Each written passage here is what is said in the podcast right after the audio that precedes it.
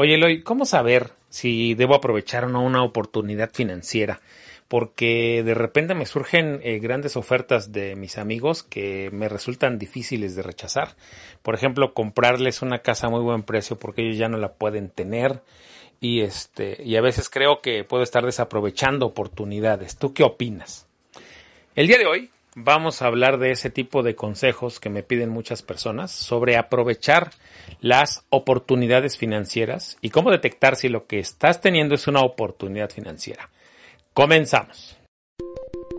Este es el podcast de previsión financiera con Eloy López, el señor de los seguros.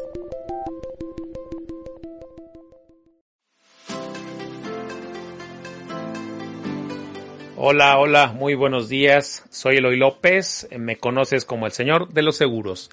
Ya escuchaste. ¿De qué te voy a hablar en este capítulo nuevo fresquecito de Vitalis Podcast? De las, de las famosas oportunidades financieras.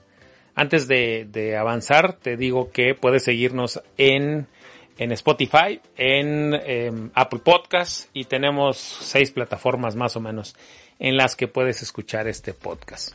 Tenemos un sitio que se llama previsionfinanciera.com y esta sección se llama el bambú financiero, que es donde damos consejos de finanzas personales y sobre todo de, mm, de sanar tu relación con el dinero, de tener una relación sana con el dinero. Este tipo de consejos van orientados a ese sentido y también temas prácticos de finanzas personales. ¿De qué te voy a hablar el día de hoy? Fíjate que en esta semana contacté a un amigo, un amigo me contactó, se llama Abel, él tiene un puesto directivo importante en una empresa y platicamos de varias cosas, de varias cosas. Lo asesoro con el tema de sus seguros y algunas cosas adicionales. Y entonces salió la plática que le ofrecían que estaba tomando, estaba a punto de tomar una decisión financiera porque eh, le están ofreciendo una casa fuera de la ciudad donde él vive. Él vive en la Ciudad de México y eh, le hacen un ofrecimiento en Querétaro. Muy tentador el ofrecimiento porque parece que es una oportunidad. Entonces eh, es un tema que ha estado rondando su cabeza y no sabe si tomarla o no porque es una decisión financiera importante. Comprar una casa, quiero que sepas, es una decisión financiera importante que debe pensarse lo más que se pueda, o sea, tómate el mayor tiempo que puedas, pero no tanto tiempo que te ayude a desaprovechar la oportunidad financiera si es que lo es. Fíjate cómo pongo énfasis.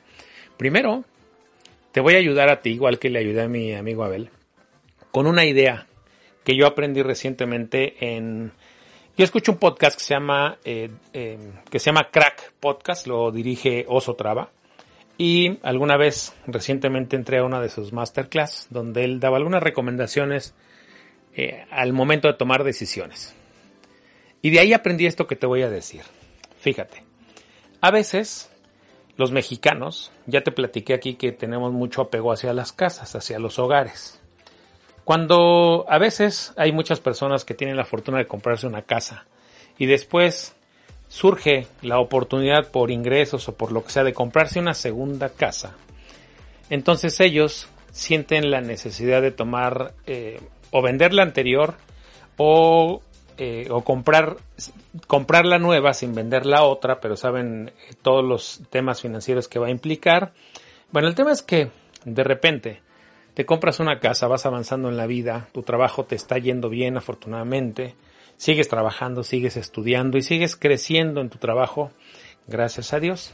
De repente surge la necesidad tuya o de tu familia de decir, oye, ya no queremos vivir en la ciudad. Los que vivimos en ciudades, yo que vivo en la Ciudad de México, en algún momento de nuestra vida hemos pensado en emigrar a, otro lugar que no sea una ciudad, a un lugar más tranquilo para nuestros hijos, con menos tráfico, con mayor calidad de, vida. Y empezamos a buscar siempre ciudades cercanas a la Ciudad de México. Esa es nuestra, como nuestra primera búsqueda. No nos vamos a donde quisiéramos, sino a donde nos siga quedando cerca la fuente de nuestros ingresos principales.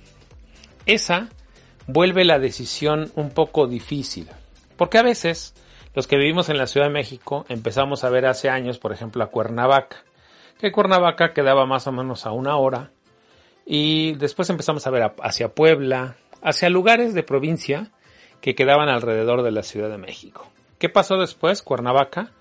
Antes ir y venir era más o menos fácil. Hoy ir y venir a Cuernavaca no está tan fácil. Conozco varios amigos que se fueron de la Ciudad de México a Cuernavaca. Vivían allá y regresaban toda la semana a trabajar.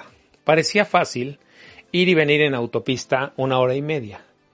Cuando van a tomar la decisión, uno, va, uno quiere tomar la decisión de cambiarse y uno dice, sí, no, sí voy y vengo, sí. Si de aquí de, de, del sur al toreo o del toreo hacia, hacia otro lugar hago hora y media, pues ¿por qué no este, hora y media en carretera? Primero, primer gran punto. Porque una hora en carretera requiere de muchísima más atención y el riesgo de que algo salga mal en carretera que en la ciudad es más alto en la carretera. Entonces, piensa que si la ciudad te queda cerca, a menos, por ejemplo, Cuernavaca te queda un par de horas, va a ser ir y venir todos los días, dos horas por la mañana y dos horas por la tarde en carretera. En las mañanas puede ser que no tengas tanto problema porque vienes descansado, vienes eh, fresquecito, pero en la tarde en la salida ya vas a ir cansado.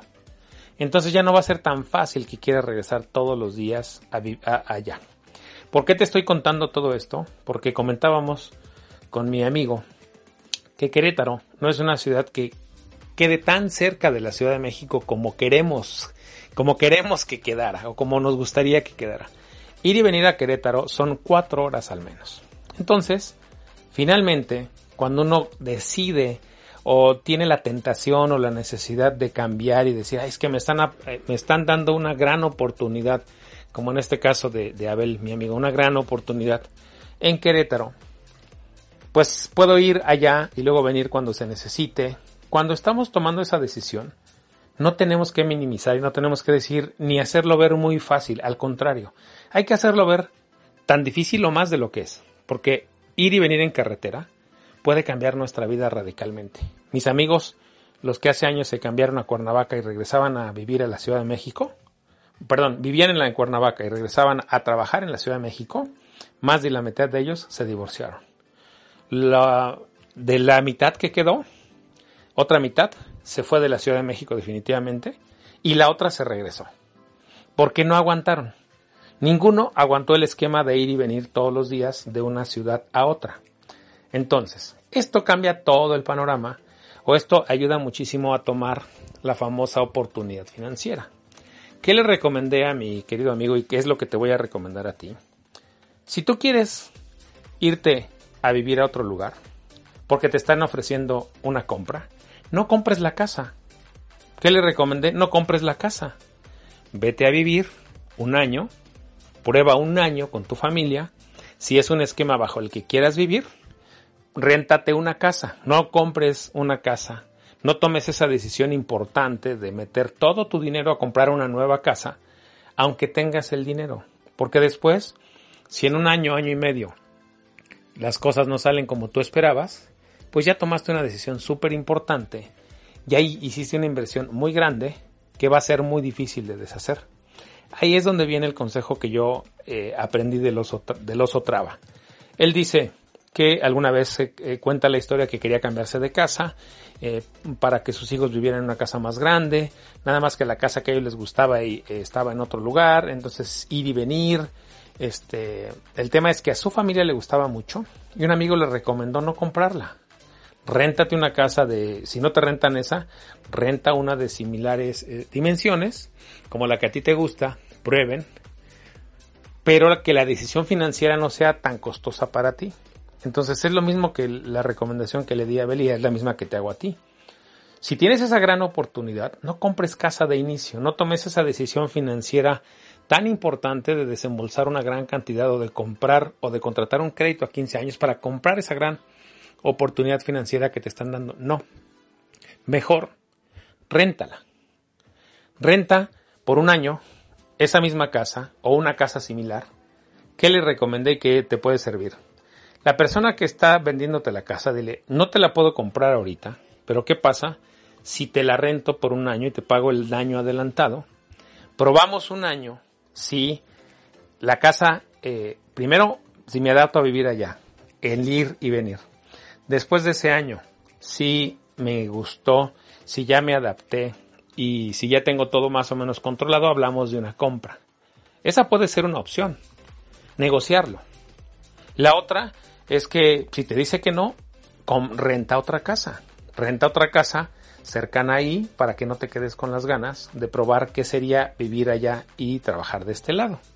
El tema es que esa decisión financiera, esa gran oportunidad financiera, no tiene necesariamente que descontrolar tus finanzas.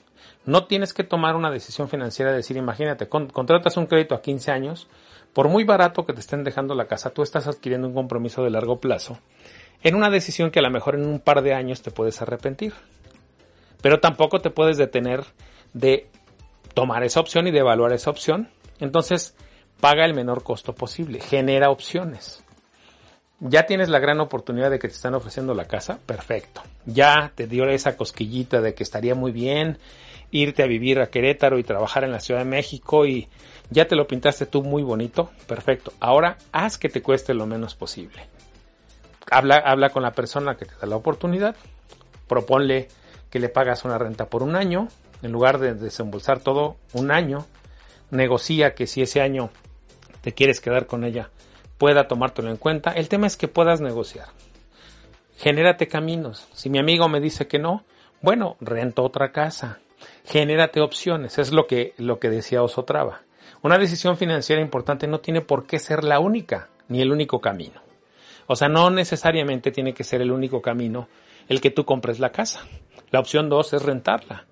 La opción tres, si, si no te la quieres rentar, rentar en otro lado. La opción eh, cuatro es irte a vivir un mes a un hotel. O sea, empieza a generar opciones para que tú no te, no te aprietes financieramente, no tomes una decisión importante para tus finanzas y para tu familia, que después volverla atrás o, o hacerla reversible te cueste más dinero del que invertiste. Y sobre todo, también desgaste emocional, porque este tipo de decisiones requieren o incluyen mucho, de, de nuestras emociones, porque son decisiones importantes para nuestra vida. Entonces, aquí te voy a platicar, voy a aprovechar para algo que siempre he dicho y sobre todo a, mi querido amigo Abel se, lo he comentado, el poder de la liquidez. No te, des, no, te descapitalices, mejor ahorra dinero, el más que puedas, para que tengas liquidez, porque justo las oportunidades que da la liquidez son enormes. Si tú tienes liquidez, vas a poder decirle, ¿sabes qué? No te la, no te la compro, pero te la rento un año. Así tú sales de tu problema financiero, yo veo si es algo idóneo para mi familia y para mí, y si me adapto. Y si no, tan amigos como siempre.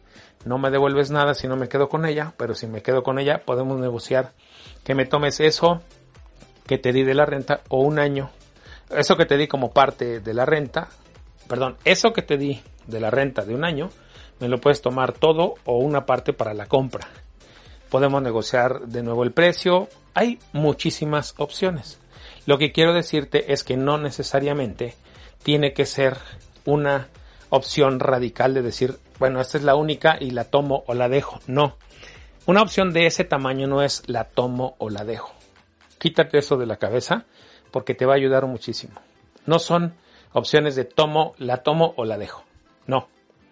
Si son opciones que tú quieres irte a vivir a otra ciudad, tienes la posibilidad de poder comprar otra casa pero tu trabajo está en, la ciudad, entonces haz, un, haz una combinación, haz un híbrido, prueba, prueba con los menores costos financieros para ti y después de eso ve paso a paso y genera opciones. Porque al generar opciones vas a estar eh, capitalizándote, vas a estar tomando decisiones financieras que no, que no se lleven todos tus ahorros y que no te generen compromisos de, de muy largo plazo que a lo mejor después te va a resultar difícil de sostener. La, el mensaje central de, de este capítulo, si ya te diste cuenta, es hacerte saber, recordarte, que no solo tienes una opción tratándose de oportunidades financieras como comprar una nueva casa. Tienes varias opciones y más, si te están ofreciendo a ti la oportunidad financiera es porque la liquidez la tienes tú. Ayuda a que tu liquidez se siga manteniendo, es más, vamos a decir, defiende a raya tu liquidez. Si es algo, una decisión financiera importante que te resulta atractiva, Empieza a ver desde términos de liquidez. ¿Cómo eso va a afectar tu liquidez? ¿Cómo eso va a afectar tu, eh, si algo no sale bien? ¿Cómo va a afectar tu emocionalidad? ¿Cómo va a afectar tu relación con la familia? Porque recuerda lo que te dije. Más de la mitad de mis amigos que se fueron a Cuernavaca terminaron divorciándose. La otra gran mitad terminó volviendo a México. Entre, entre volviendo a México y yéndose definitivamente a vivir a Cuernavaca. Entonces, defiende a capa y espada tu liquidez porque la liquidez, créeme, es la, la, que nos va a dar mayor tranquilidad financiera. Apuéstale a tu liquidez de largo plazo, genera opciones y el generar opciones te va a dar tranquilidad financiera. Porque como sabes, mi trabajo y mi gran misión con este con esta sección del bambú financiero es ayudarte a generarte tranquilidad financiera, ayudarte a tomar decisiones importantes en los momentos como estos, donde te aparezcan grandes oportunidades difíciles de rechazar. Genera opciones, tú eres el que tiene la opción, genérate caminos, genérate, genérate, genérate opciones, no tienes que tomar una sola. Y esto es un hábito, en cuanto vayas tú tomando este tipo de decisiones te vas a sentir menos presionado y vas a saber, y esto te va a recordar que no es la única que tienes, no es la única opción que tienes afortunadamente, y más como en el caso este, que te platico, ya tienes una casa, solo estás eh, o te están presentando la oportunidad de comprar una segunda casa. Cuando uno compra la primera casa resulta más difícil tener tranquilidad porque ya le urge tener su casa para la familia. Pero en este caso, tratándose de una segunda opción, tómalo con un poco más de calma, saca la prisa de la decisión, dale, dale prioridad a tu liquidez, apuéstale a tu liquidez de largo plazo, perdón, a tu liquidez de largo plazo y vas a ver cómo vas a estar muy bien. Soy Eloy López, soy el señor de los seguros y mi misión en este en esta sección de del bambú financiero es ayudarte a sanar tu relación con el dinero, a generar opciones, a apostarle a tu liquidez, pero sobre todo a tu tranquilidad financiera. En Twitter me sigues como arroba Eloy López J. En Facebook tengo un perfil profesional que se llama Eloy López J también. En YouTube tenemos un canal que se llama Previsión Financiera TV. Ahí podrás ver la entrevista que hemos hecho a nuestros invitados, al invitado de lujo que tuve en el capítulo número 100 y a los demás invitados que han ido, que han ido llegando a entrevistarnos. Ahí vamos a seguir eh, poniendo más contenido. Tengo un sitio que se llama previsiónfinanciera.com. Sabes que de profesión soy agente de seguros. Me especializo en todo lo que en todo lo que tiene que ver con asesoría financiera en seguros. Soy especialista en seguros de vida, seguros de retiro, de ahorro, educación, todo lo que tenga que ver con este tipo de seguros, yo soy especialista. Ya te diste cuenta que también muchas veces ayudo a dando consejos financieros como este. Entonces, antes de irme te doy las gracias por escuchar hasta acá y antes de que te vayas, recuerda, solo haz dos cosas déjanos una reseña en iTunes, eh, en Apple Podcast si nos estás escuchando. Si estás en Spotify o en Apple Podcast, suscríbete. Ayúdanos a que esta información le llegue a más personas que la necesiten.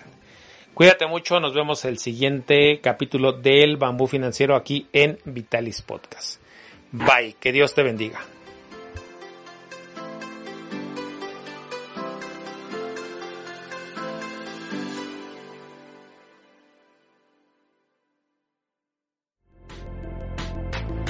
Por escuchar el podcast de Previsión Financiera con Eloy López, el señor de los seguros.